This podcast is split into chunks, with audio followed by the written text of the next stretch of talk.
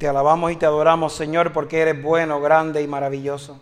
Envía el poder de tu Espíritu en medio nuestro para que podamos discernir, vivir con alegría tu palabra, abrazarla de tal manera que podamos ir al mundo entero y hacer discípulos tuyos a todas las naciones, transmitiéndole la alegría de tu amor. Te lo pedimos en el nombre poderoso de tu Hijo amado. Amén. Vamos a sentarnos. El, las lecturas que vamos a, meditar hoy, para los que nos estén escuchando, están tomadas del libro de Isaías, capítulo 66, eh, versos 10 al 14, el Salmo, Salmo 66, versos 1 al 8, el segunda lectura tomada de Gálatas, capítulo 6, versos 1 al 16, y el Evangelio, tomado del Evangelio de Lucas, capítulo 10, versos 1 al 11 y 16 al 20. Vamos a ver quién aguanta hoy este sermón. Y la silla.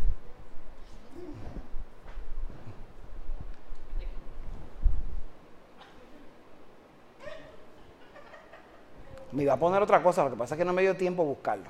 Mire, ¿me viste? Mírame.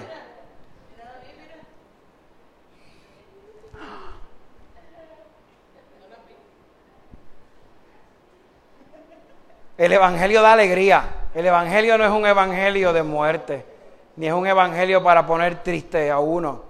Quizás el Evangelio nos hace meditar, el Evangelio nos hace pensar, el Evangelio nos hace eh, cuestionar nuestra vida.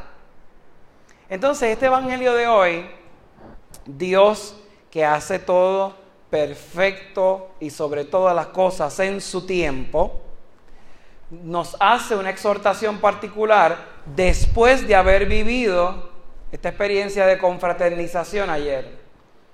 El Evangelio hay que llevarlo. Y desde hace muchos siglos el Evangelio se ha llevado a muchas personas de diferentes maneras.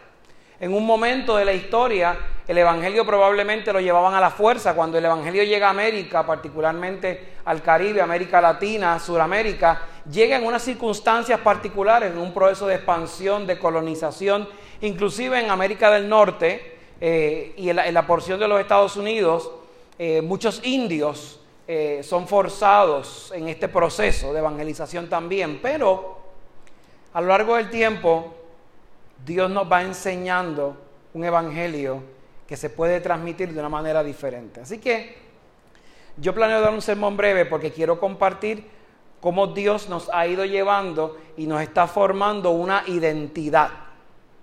¿Qué identidad? Fíjense, ¿cuál es nuestro nombre? Iglesia Luterana Misionera. Así que el Señor nos tomó y nos fue creando una identidad por pedacitos. Cuando a usted nace, le ponen un nombre y automáticamente su nombre va acompañado de dos apellidos, generalmente su mamá, su papá y su mamá.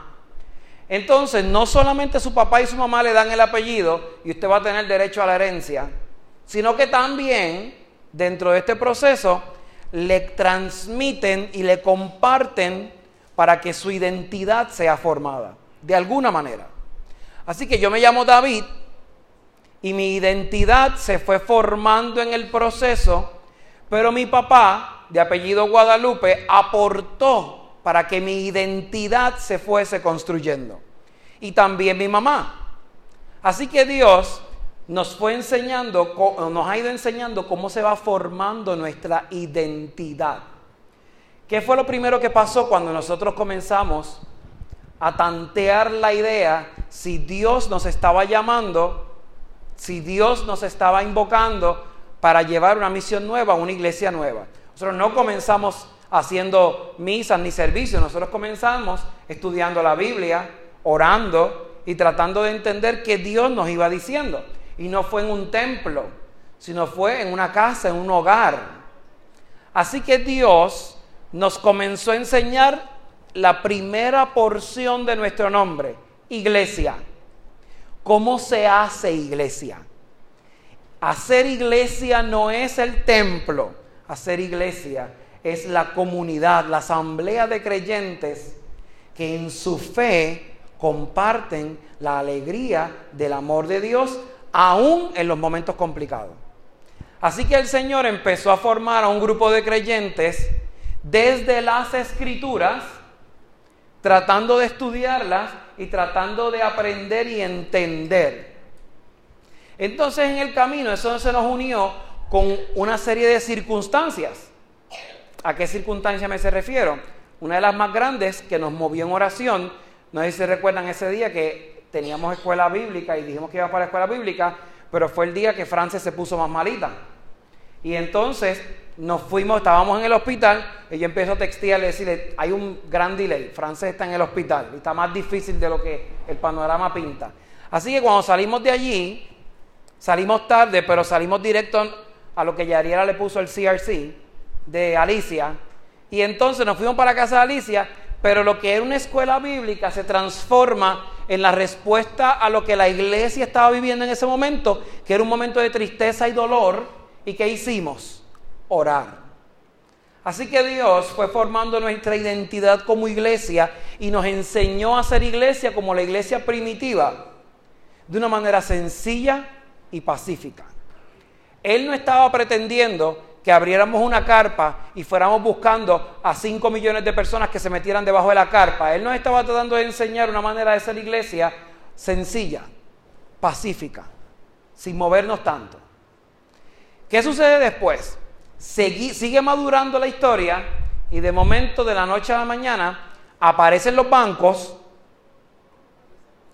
aparece la, alternativa de dónde conseguirlos a un precio económico y en ese ejercicio no hay templo y de momento ni le lo pensó, porque ni tan siquiera lo escribió, lo pensó y apareció en su teléfono, porque su teléfono es inteligente, ella, ella piensa y el teléfono le responde.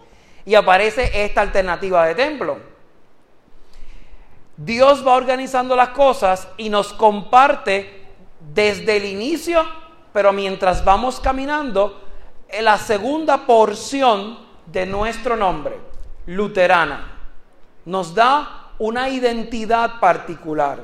Y esa identidad particular nos une a un movimiento de iglesias que cree firmemente que nuestra vida, la esencia del proceso, va movida, inspirada y llevada por las escrituras. ¿Y dónde fue que nosotros comenzamos a hacer iglesia? En las escrituras. Así que nos regresa a los orígenes y nos comienza a dar una identidad, nos une a un movimiento de iglesias, nos permite vivir la expresión de la fe de una manera diferente. Pero entonces tú dices, nos falta una pata del nombre y ese es ser misionera. Así que llevábamos todos estos meses practicando ser iglesia luterana, pero nos falta el ser misionera. Entonces ayer todo el mundo se monta en la guagua o en el freezer. la próxima vez que nos montemos en esa guagua y no tenga aire, entonces nos vamos a quejar también. Entonces nos montamos en el freezer y vamos alegre y nadie sacó a ciencia cierta ni estuvo en la quejadera de que cuándo vamos a llegar, cuándo vamos a llegar, ni los niños, porque realmente el viaje se tornó en un viaje largo y regresamos de lo más bien, con excepción de Nile, que iba gozándose el viaje, volando en la guagua. Eh, literalmente, cada vez que el don cogía un hoyo, yo veía a Nile tocar el techo y bajar, tocar el techo y bajar. Una cosa increíble. ¿Verdad? Pero entonces, esa experiencia nos enseña que ser iglesia luterana no es venir el domingo al servicio, sino es el vivir la confraternidad todos los días. Todos los días podemos ser iglesia, todos los días podemos vivir la misión. Y vivir la misión no solamente es sencillamente ir con la Biblia a predicar el Evangelio a una parte, sino mi alegría, la alegría que yo puedo transmitirle a alguien, se convierte en una prédica activa del Evangelio. Mi sonrisa se convierte en una prédica activa del Evangelio. Mi solidaridad con las personas que están a mi lado se convierte en una prédica activa del Evangelio. El velar por los niños y niñas se convierte en una prédica activa del Evangelio. Así que el ser misionero no es montarse en un avión e irse a África o a Haití o a República Dominicana o a algún país en donde yo diga, bendito, yo voy a ayudar en la misión, sino que la misión implica refundar nuestras bases cristianas. Usted se, hay varios estudios que he estado leyendo particularmente uno que publicó la Federación Luterana Mundial hace poco, que dice que donde realmente está creciendo la iglesia cristiana es todo lo que sea del Ecuador hacia abajo, el, el cono sur, todo lo que es el sur del planeta. El norte va disminuyendo. Entonces tú te pones a pensar en, el caso de Puerto Rico, para hacer esto, yo lo incluyo dentro de ese cono norte porque hay una dejadez de, no eh, congregarse, de no participar activamente en el proceso de las iglesias eh, y materialmente la denominación. Pero tenemos tantas distracciones y tantas circunstancias que estamos viviendo que yo pienso que la iglesia o la respuesta que Dios está esperando de la iglesia en el cono norte, porque todo el mundo quiere ir al sur a abrir nuevas iglesias, es como llevar el Evangelio de una manera diferente, de una manera que se sienta a todas las personas que sienten que Dios al final del día no es nada o no compone nada en nuestras vidas. Entonces Jesús en el Evangelio de hoy nos manda a complementar el último pedazo de nuestro nombre que es ser misionero. ¿Qué fue lo que hizo Jesús? Los cogió de dos en dos y los mandó. No los mandó a la escuela de teología, los mandó predicar la palabra del amor. No los mandó con un sable en la mano ni con un látigo, sino a perdonar los pecados, a reconciliar, a abrazar, a amar. Así que ese Dios complejo que los judíos estaban viviendo, Jesús lo trata de presentar de una manera diferente. ¿Cómo nosotros lo podemos presentar de una manera diferente? Por ejemplo, leí hace poco, no sé si compartí el link en algún momento, eh, en esta iglesia, una vez al mes se llevan los jóvenes, adultos, a una, barra y básicamente ponen los jóvenes así como en círculo y mientras van bebiendo cerveza van hablando del Evangelio. Es una manera en donde ellos están tratando de vivir eh, o transmitir el Evangelio a los jóvenes que no les importa ir a la iglesia de ninguna manera, pero por lo menos una vez al mes los capturan. Hay que repensar las maneras en cómo nosotros llevamos el Evangelio.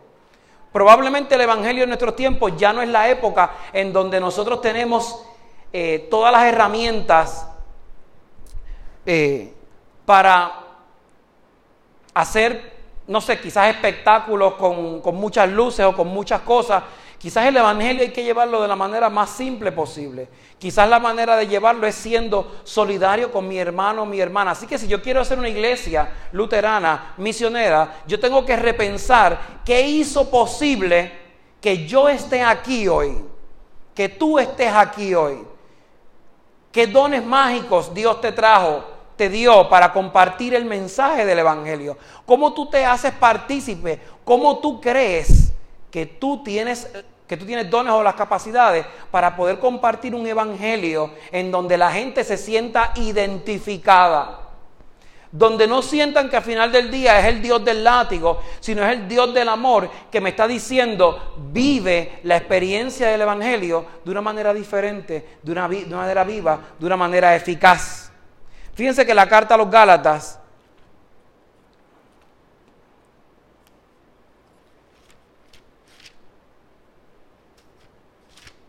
En la carta a los Gálatas, me encanta cuando comienza la carta, dice, hermanos, si alguno fuere sorprendido en alguna falta, vosotros que sois espirituales, restáulenle con espíritu de mansedumbre, considerándote a ti mismo, no sea que tú también seas tentado. Eso quiere decir que me te está diciendo, cuando tú identificas a un hermano que está cometiendo una falta, no le caigas encima con el látigo, sino que sé misericordioso y sea amoroso, no vaya a ser que tú también seas tentado y caigas en la misma falta o peor del que tú estás corrigiendo. Nos está tratando de enseñar como Jesús en un momento. Yo probablemente no necesito ir de casa en casa con un panfleto en la mano para decirle, cree en Cristo.